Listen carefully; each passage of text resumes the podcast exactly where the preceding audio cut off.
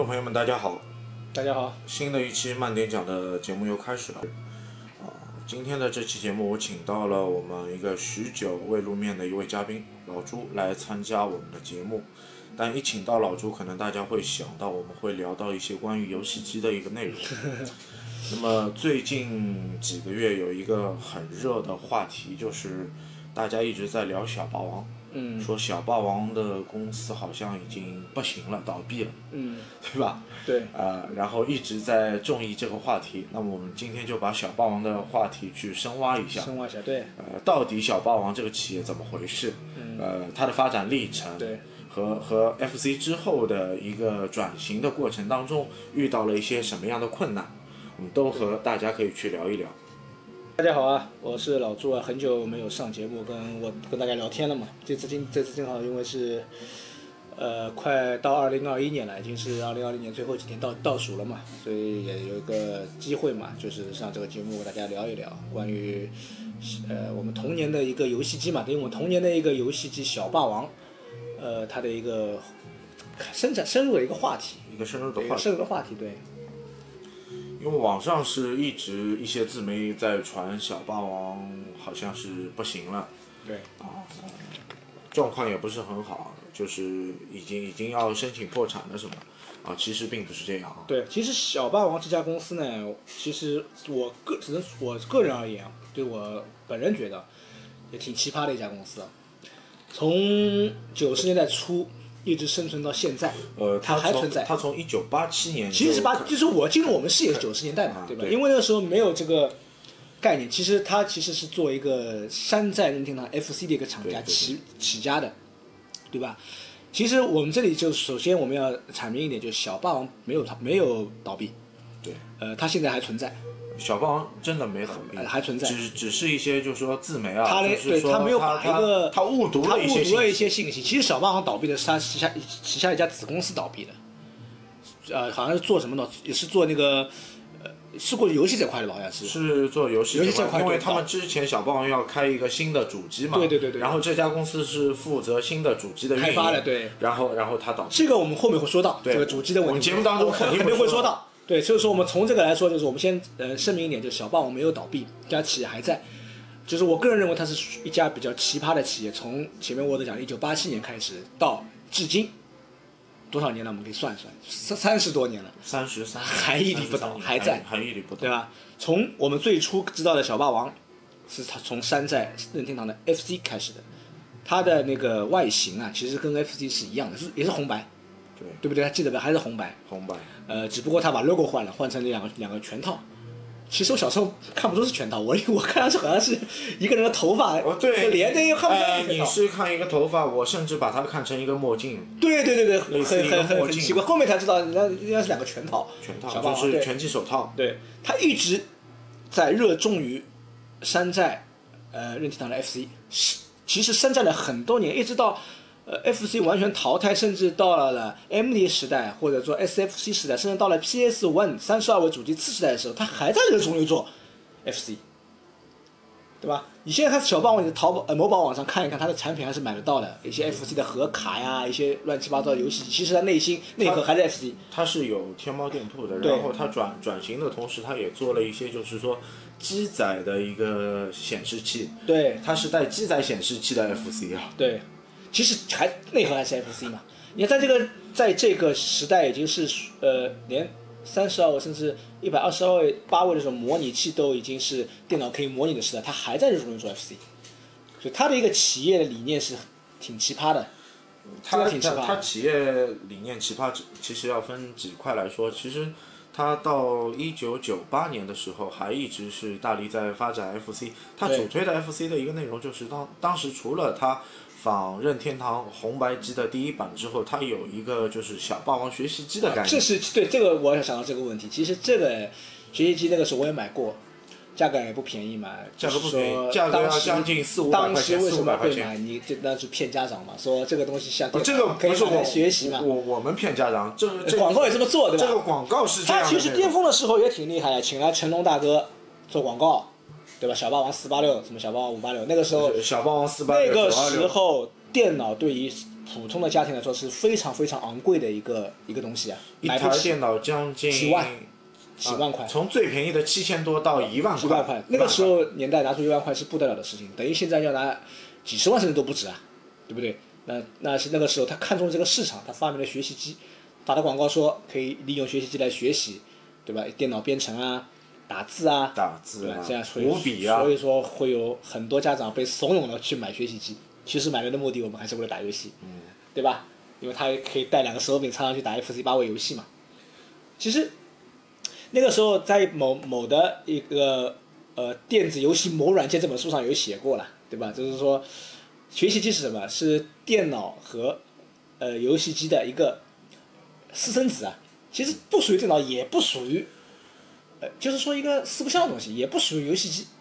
你说它像像游戏机吧，它也不是它可以编程，它的确可以做到就是简单的编程，的确当时学习机的卡带是可以做到的。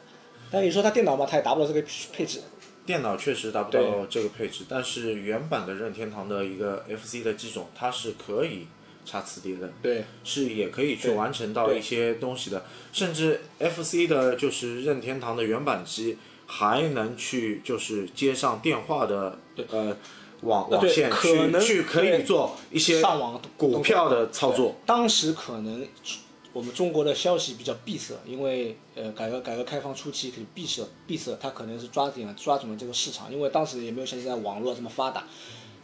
呃一般新闻都是靠看电视啊、看报纸来的，一般对外界新闻不是像现在了解这么透彻。他可能看中这个时机，所以他发明了学习机。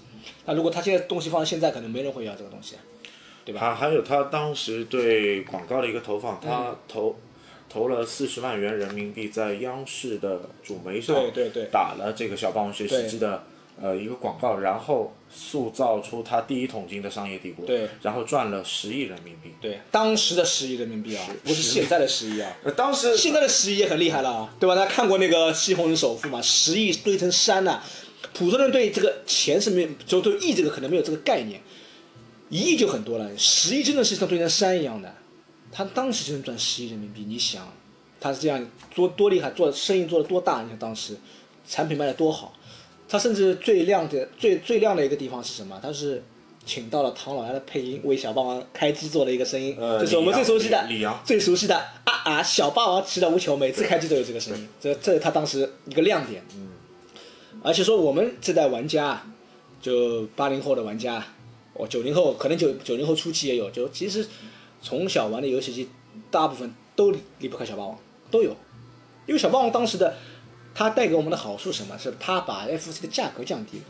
因为其实当时原装 FC 的价格是非常贵的，呃，原装 FC 一个是价格不低，然后就是它的普及率其实并不并不高对。在商场卖其实是买不怎么买得到对。它也是一个舶来品嘛。对，它把这个 FC 的成本降低了，降只降低到可能只要一百来块，就当时的一百来块，不是现在的一百来块，就当时一百来块，那普通家庭还是能承受。我们说的是小霸王最初的最初那个版本啊，最初的那个对对对版本的机，就当时就是就是类似圣天啊，哎类似呃这就智这个智智力宝的对这那个就不讲，这个就当时做的圣诞机很多啊，台湾有小天才啊小天才对吧？圣天圣天是台湾的，然后我们这边小霸王最出名的嘛，对吧？中山中山小霸王最出名嘛，就他当时把这个 FC 的价格降低了，就一百多块，虽然也比较贵，但是相对于原装的 FC 机器，普通家家庭还是能够承受，对吧？这是它做的一个好处，所以当时它这台机器是卖的非常好。对学习机是后面的事情，学习机嘛，我前面好处也讲过，它是以一个卖点来送家长去买这个学习机，甚至我也买过，价格不便宜。当时在 MD 盛行的时代，它都要它要卖四百块钱。对那 N 它 MD 才多少钱嘛，MD 也不过这个价格嘛，大概五百到八百，五百到八百差不多这个价格嘛，对吧？就是说它一直到后期还在这种 FC 游戏，所以我不知道它情况是怎么回事。难道 FC 游戏是比较容易盗版，还是说它实在是没有创新？呃，当中要分几块东西，一个就是他有一个创始人段永平先生，段永平先生是把小霸王原来这家厂经过五年的奋斗，从一个亏损的呃电子厂企业，拉向了一个盈利的，盈利十亿人民币的一个。等于是当地乡镇一个最伟大的企业，然后因为股权分配的关系，段永平先生离开了小霸王。对对对，这个段永平先生之后在小霸王的对面创造了一一家更神的企业。步步高是不是？步步高，步对，就是步步高。步步高。其实我们步步高也做做 FC 啊。比没有步步高比小霸王高级，步步高 VCD 带的是 MD 游戏。对，这个呃，VCDMD 游戏是之后的事情。对。但是步步高，呃，段永平先生在步步高创立初期，他也做过 FC 的那个学习机的类型。其实其实有一块地方，它大家是相同的，只是步步高在转型的契机上把握的比较好。对。呃，步步高的复读机啊，复读机对，点读机啊，呃，还有步步高录音无声录音笔、录音笔、无声电话。DVD、VCD，它其实在这方面它是无声电话比较比较到我们现在最熟悉的 vivo 手机，对，vivo vivo 是步步高的啊，对呃，小霸王有这个类型，小霸王小霸王做过山山寨手机，做过智能手机，大概五百块钱一个，但是但但是但是你知道吗？不知道，对，不知道，我是不知道。就是我印象中，小霸王其实还停留在 FC 时代，包括他现在在我脑子印象，他还是 FC 时代的一个产物。到今天都已经 PS 五都快发售了，他还在热衷于做 FC 的游戏。但小霸王在二零一六年的时候，他的旗下的一个团队就是就想想过转型，想过转转型型，做一个高端游戏机的一个方向去发展，对，也请到了一些就是呃外来内核的团队，这就是我们回到我们前面节目开始那个主题，他其实是想想过转型，做一个次时代的主机，但为什么最后失败了？其实中间很多问题，其实呃，我可以讲，其实很多老玩家都知道，做一个游戏主机它并不是这么容易的，并不是说你这个游戏机的配置好，或者说你达到了次时代的标准就一定大卖，你背后需要很多游戏开发商的支持，是所谓的什么开发商？卡表、Konami、南梦宫，所谓你没有啊？御三家主流的游戏机厂，对你没有啊？PS 五、PS 四为什么卖这么好？主流厂商厂商多，哎，纳姆科、海考纳米都为他做游戏，包括现在的顽皮狗都在为他做游戏，对吧？你想帮我拿拉不到这种这这种这种那个能力，拉到这种支持。第二，你也不像世嘉，你不是一个做游戏开发为主的公司，呃，世嘉有这个能力，你不行。然然后小霸王自己没有一个自己主机的一个底蕴，对，他没有。一个属于自己的他的对他其实也是看到了这一方面，就是我想做一台次呃次时次代的主机，它其实的配置其实并不差，你看它主机的配置并不差，但是它还有一个缺点就是价格太高，好像是卖六千块一台，好像就六千多块钱，四千八到六六千块一台当当时对然然后然后他也是当时做了一个发售吧，一八年的时候有一个发售对对对，呃是在电玩展上有发售。后面很多玩家还期待这个游戏会，呃，会上线《三国无双》甚至什么对，游但你？想一个没有游戏开发商支持的一个主机，他还卖这么高的价格，你说会有人去买单吗？这是他，我觉得他做的最失误的一个地方。他只是看到了，呃，当时现在主流主流游戏机的一个特点啊，配置高，画面好，它的确它做到了，对吧？配置好，芯片用的还是什么什么好好好的芯片，可能它做到这一点。他没想到很多东西的游戏开发商去开发的，你没有游戏谁会买你主机啊？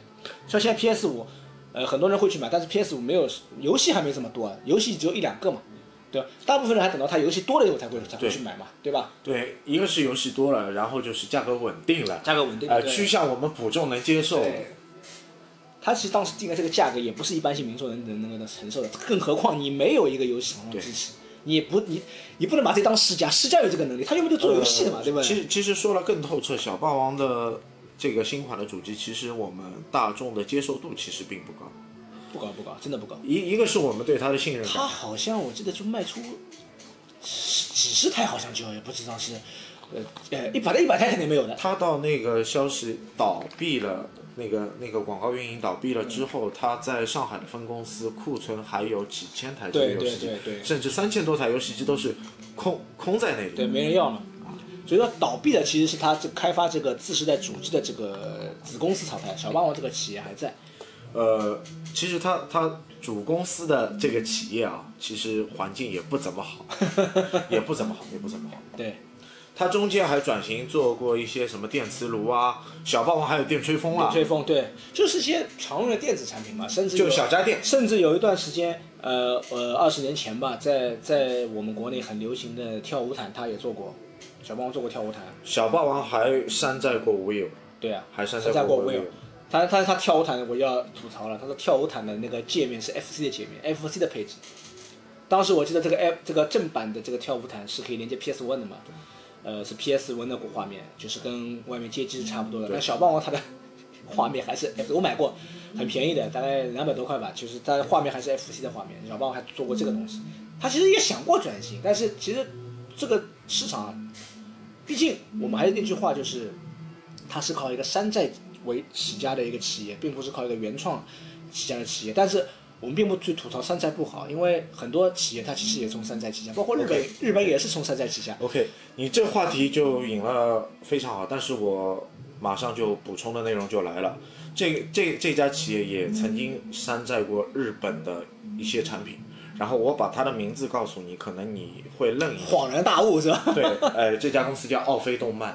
啊奥飞动漫是什么公司呢？就是奥迪双钻、奥迪玩具做四驱车的。啊，他是呃山寨日本田宫的嘛？对对嗯，它和田宫没有任何关系。没有关系。他在一九九三年到一九九六年出的所有的四驱车都是山寨田宫的。嗯然后他第一桶金就是通过四驱车来的。他他们其实他跟小霸王呃相同地方，就是他也是抓住了当时中国消息闭塞的这个特点，因为当时中国没有版权意识，中国人的版权意识是从加入 WTO 开始嘛，当时没有版权意识。这些其实小时候我们根本不知道什么万代，根本就不懂什么叫万代。呃，这家公司呃，奥飞动漫，奥飞动漫起初是奥迪双钻嘛，奥迪双钻起家是在广州的澄海，澄海，澄海这个地方，然然后然后他的第一桶金掘到之后，他转型了。他有其他附属产品，什么火力少年王的溜溜球啊其他载体啊，包括他现在都上市了，叫奥飞动漫。对，它主流一个是国产动漫的产业，对它的转型就相对就成功了。因为他是看中了一个市场，他知道他知道做这个东西下去没有出路嘛。包包括我刚刚说的步步高也是，步步高也是也是一个转型类型的成功他。做 vivo 手机了嘛，对对不对？同样一个国内的企业企业是山寨发家的，对山寨起点的，大家都有一第一桶金。那么为什么这两家企业它属于成功了呃，能够成功？啊为什么小霸王没没有去把握到时代的脚步？这可能这个就是差异啊差异可能经营理念的关系。就是我我还是那个问题，就是我这个打个问号的问题，就是就是什么呢？小八为什么这么热衷于做 FC 游戏？他不做 MD 游戏啊，哪怕山寨 PS One、PS 土星也好，他不山寨，他就山寨 FC 游戏。包括现在你在某宝上面看到产品还是 FC 游戏，它不山寨土星，不山寨 PS One，也是现在版权机制的一个压。有有可能，有可能啊一。方面，可能它要有知识产权的一个成本因为当。时 FC 肯定比较好盗版嘛，对吧？大部分你想，其实我们小时候玩的盒卡全是盗版，什么六十四黑全盗版。包括盒卡，还有当年最著名的一个盗版软件厂商外星科技，外星科技是在福州这一块的嘛？呃，温州这一块也有很多盗版的 FC 游戏机，对，都是把握了当年的时代前对沿，挖到了第一桶金。但是说到呃，我们要扯一下乌龟电视，说到外星科技，其实它也有几个游戏是原创的，可能做的不是那么好，但是它也是有原创游戏的。虽然很多游戏都是爆笑三国对，爆笑三国，包括呃宇宙战将、对，这些都是原创的，对吧？虽然它有些游戏是完全换了个皮，比如重装机兵，重装机兵，或者把那个什么 A M D 上的梦幻之星四改了个名字叫外星战士嘛，其实就是梦幻之星四，把它移植到了 M F C 上面，对吧？但其实它还是有原创的。宇宙战将应该就是梦幻啊，宇宙战将应该叫是外星战士，叫外外，星战士外星战士。它其实这一点是要比小霸王相对稍微强一点，对吧？他至少山寨还是那种自己原创的游戏，虽然做的也不是很好，有些游戏《狐狸兄弟》也是他原创的呀，嗯 对不对？虽然有些时候有 bug，但是至少是他原创。还还有一个很著名的妖孽卡就是魂斗罗七代。魂斗罗七代通关的背景就是他过关第一关、第二关的背景是用的 SD 的街头街头三人组，啊，对对，街头三人组九三年的那个游戏然后拼接了就是魂斗罗一代和二代的内容。它其实这个也造了不少谣言啊。其实魂斗罗在 FC 上面呢，其实就三座，呃，两部加外传，也不能讲魂斗罗二。其实我们把这个正版的名字给大家呃普及一下啊。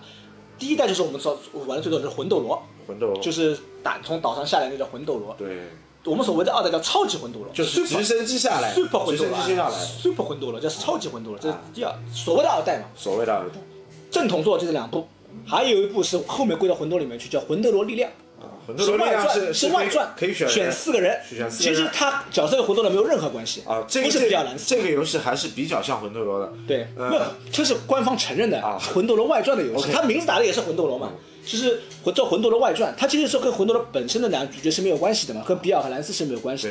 其余什么空中魂斗罗、水上魂斗罗、魂斗罗七代都不是魂斗罗，啊，空中魂斗罗其实蛮像魂斗罗，哎，但是像但但它的真正名叫最终任务 Final Mission 最终任务包括水 Mission 的颜色啊配色都是包括水上魂斗罗也是一个蓝一个信战士红，赤影战士对吧？赤影战士，包括他所谓的魂斗罗七代那个纯粹的山寨货了，对吧？所以魂斗罗在 F G 上面就两个正传加一个外传，是正统的魂斗罗。就就三部作品，三部作，品。就三部作品，其余的都是山寨，都是拜外星科技所赐。对吧？其实他当时做这个山寨游戏的还不止外星科技一家，还有很多了，对吧？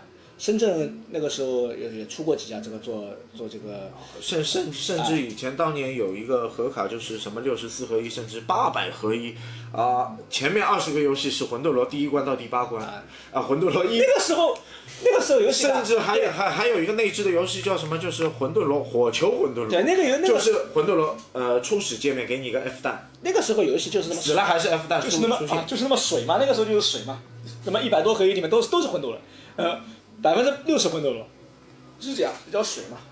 那这个就是我们扯到别的地方去了，对吧？就是说还扯回小霸王，对不对？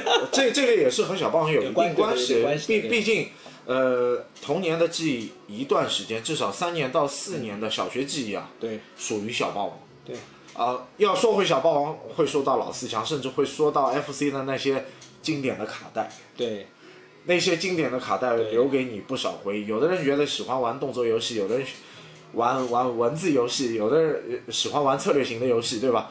呃，载体不同，对各有内容。对对对对，小霸王因为也是我们的这个童年中的一个一个记忆吧，这是无法永远无法磨灭的嘛。虽然呃它的现在的转型不是那么的完美，对吧？所以说可以说你也可以呃它的转型游戏机也没有成功，但是它毕竟在我们童年里面是不可磨灭的，对吧？每个人基本上都可以讲我们这代人基本上都玩过小霸王。你能说真正玩过 FC 原装机的能有几个呢？吧对吧？没有，都基本上都都说自己玩原原装 FC 的都有杜撰的成分，对因为当年那个年代，十个孩子里面只有一两个孩子能有原装机已经不错了。对，甚至小时候连原装盒卡都没，呃，游戏卡都没见过，现在才见到，因为因为稍息发达了嘛，去日本的中古店淘哦，才知道原来它的包装这么精美。哪怕一个我们小时候看着很弱智的游戏，像那种什么跆拳道啊、功夫啊，它都是有完美的包装的外盒的这种。其实当年看到台版山寨的 FC 卡带，以为那个卡带就是正版的，其实是是山寨的。台湾台湾台湾组装的嘛，对啊。组装的山寨卡，对对对。也是山寨卡，就是所谓的一合一的卡，呃，一盘蓝卡的混沌罗，对蓝卡的，但是正版的混沌罗它是带说明书的啊，对，很精美的说明书，且很精美的外壳，甚至还有猫贴啊，或者万代出上面还有猫贴、镭射标志这种，这种我们小时候都是没有见过的。但小霸王其实他前面讲，他就抓抓住了这个契机嘛，交戏闭塞，我把那个山寨一下 FC，我把它的价格给压下来的，大家都买得起嘛。这个这个要顺应时代的潮流，包括我们刚刚也讲了，也有成功也有失败，但是这个企业能存活到现在，也有它 自己的生存法则生。存法则。但是说为什么还有一点就是说讲它发展不下去呢？就是我们前面讲到了，有可能就是用归归于一个版权的意识。现在人的版权意识跟以前是不一样的，对版权抓的也比较也比较严格，而且呃加上中国现在呃这种贸易啊比较没有以前那么闭塞，比较开放了。你现在不可能去山寨台 PS 四吧？我买得到，我去山寨买你的干嘛呢？还还有就是我刚刚说的奥飞动漫，对呀、奥迪四驱还是还是山田寨片，宫田宫都有了嘛。呃，田宫把以前的车子又复刻了，他以前的车子复刻对啊，呃而且你如果是是六百日元一辆，对。这个价格你也买得起啊。但现在如果这这换句话再来说，他现在再去呃做呃当年田宫的东西，田宫可以告他的呀，这车是我的呀。那即使他再来做，呃，我们生活水平已经上去了，对啊也买得起正版了。对对对我觉得可能这个东西，这也个不一定需要。这个也也有个道理，一个是归功于版权意识的增强，还有一个就是关于生活水平的上涨。就像你 PS 四我买得起啊，因为它是山寨 PS 四，你哪怕一千块钱，它有什么意义呢？我我买得起 PS 四啊，对不对？就这个道理。所以说它，呃，从它的硬件上面来说，它想转型失败，是因为它没有呃固定的强大的游戏厂商支持。第二就是我前面讲的这点，你不可能再去山寨，呃就同样的呃当当前的主机，因为毕竟消费水平也高了，也买得起这个主机了，没必要去买你的这个主机，所以他得把自己逼逼进一条死路嘛。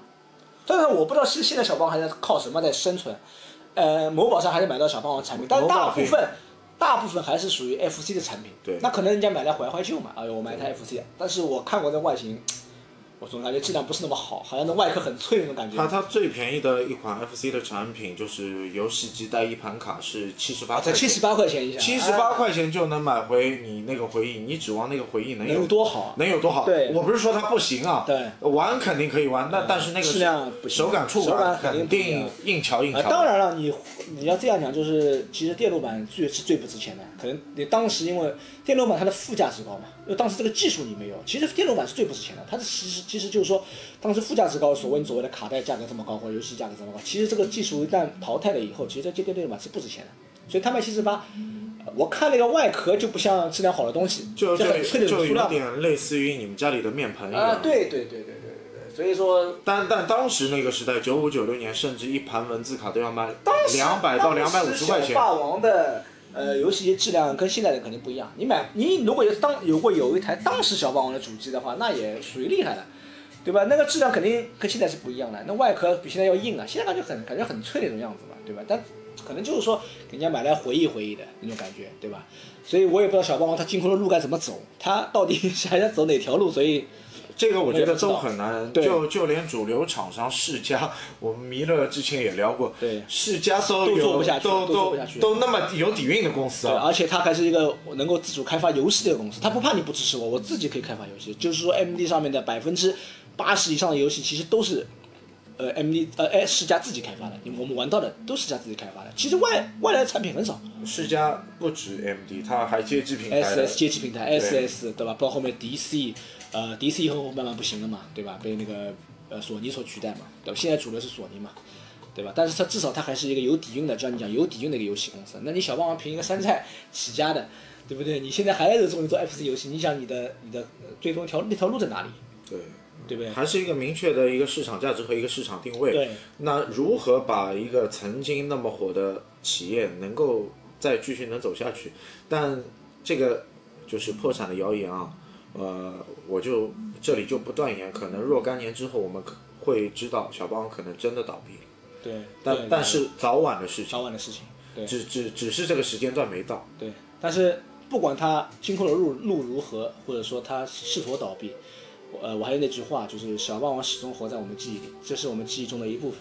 他他也属于八零八零后，包括九零后，甚至九零后，对一代一代小朋友的记忆。也感谢小霸王能把当时昂贵的 FC 的成本给降下来，虽然它是山寨的，对对，现在讲起来是。呃，违法行为盗版嘛，对吧？他但感谢他把当时，因为我们当时生活水平低，能够有一台游戏机也是不容易的。他把这个价格压下来，能够让大众都能买得起游戏机，玩到 FC。玩到 FC。其实这对于我们这代人，他也是做了一个贡献。对，能给你在那个双休日的文娱生活当中，对对对对呃，来一些新鲜的东西。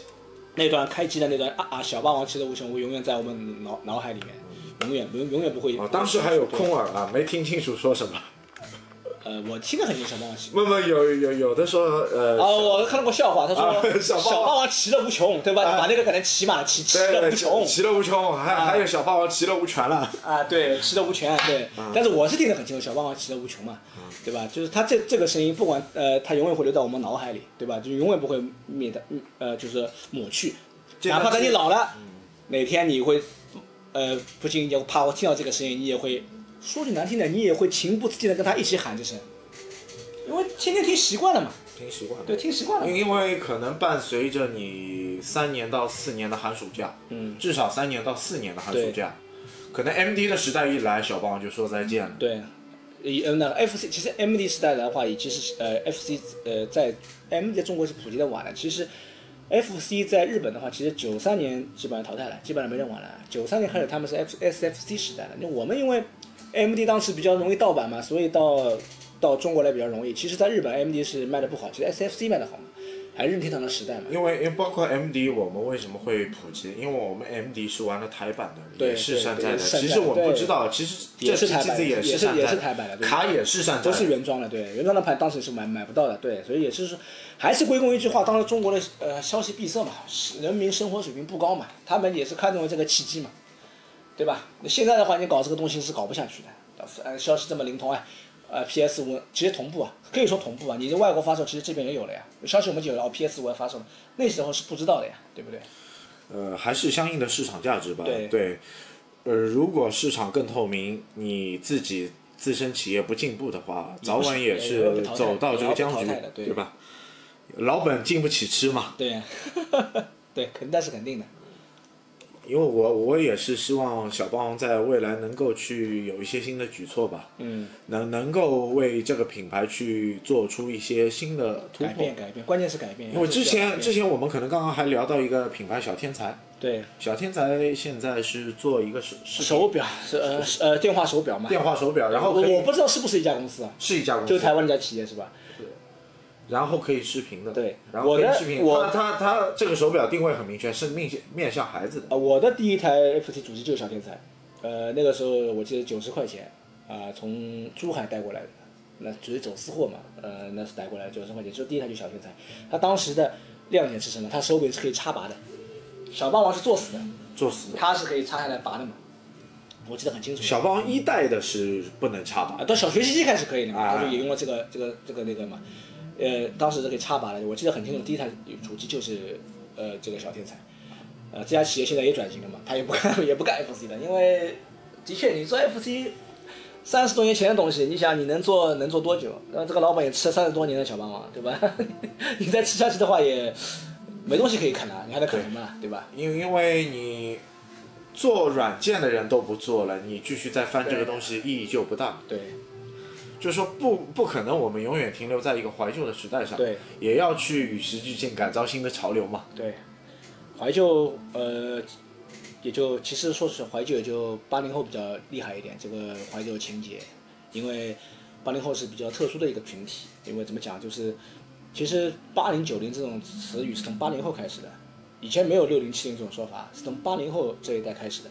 为什么？八零后是个特殊的群体，他是经历了改革开放初期一个发展，因为之前没有开发的时候，可能生日子过得没有这么好。八零后是个过渡，从日子苦到现在什么都有，成为到现在可以说是社会的中坚力量，对，是八零后所经历的，包括现在一些呃，可以讲说，我们说割韭菜都在割八零后的韭菜，因为八零后是社会中间嘛，所以慢慢慢从无到有，是八零后是从无到有的一个过程。就像我们讲的小霸王啊，它都是从无到有的一个过程，所以说，所以八零后是个特殊的群体，是吧？所以说，作为呃小霸王也好啊，或者说你说小天才也好，觉得八零后来说的意义是特殊，所以八零后也比较喜欢怀旧，对吧？喜欢怀旧但是你情怀史你不能一直吃下去，对不对？这个肯定是不行的嘛，对吧？对，无论无论什么圈层，包括游戏也好，玩具也好，呃，情怀可能只是一时间，甚至是一个点的亮点的机会，但是不能把这碗饭永远作为一道菜给你端还上说再说再说句题外话，其实也面临面临竞争啊。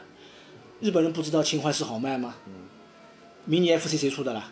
官方出的，迷你 PS、迷你 MD 都在出啊，迷你 SFC 都在出啊，他都在给你抢这碗饭吃啊。以后可能还会有迷你 PS，迷你 PS 一对吧啊，？对啊，呃，已经要出了，已经有消息要出了，迷你 SFC、迷你 MD 都有了。对，那就跟你抢这碗饭吃嘛，对不对？你要跟情怀，我就就全世界八零后都在怀旧啊，不单单你中国八零后在怀旧啊，全世界八零后都在怀旧啊，对不对？人家不跟你抢这碗饭吃嘛，到时候你的路在哪里呢？对对不对？你抢得过他们，抢得过官方吗？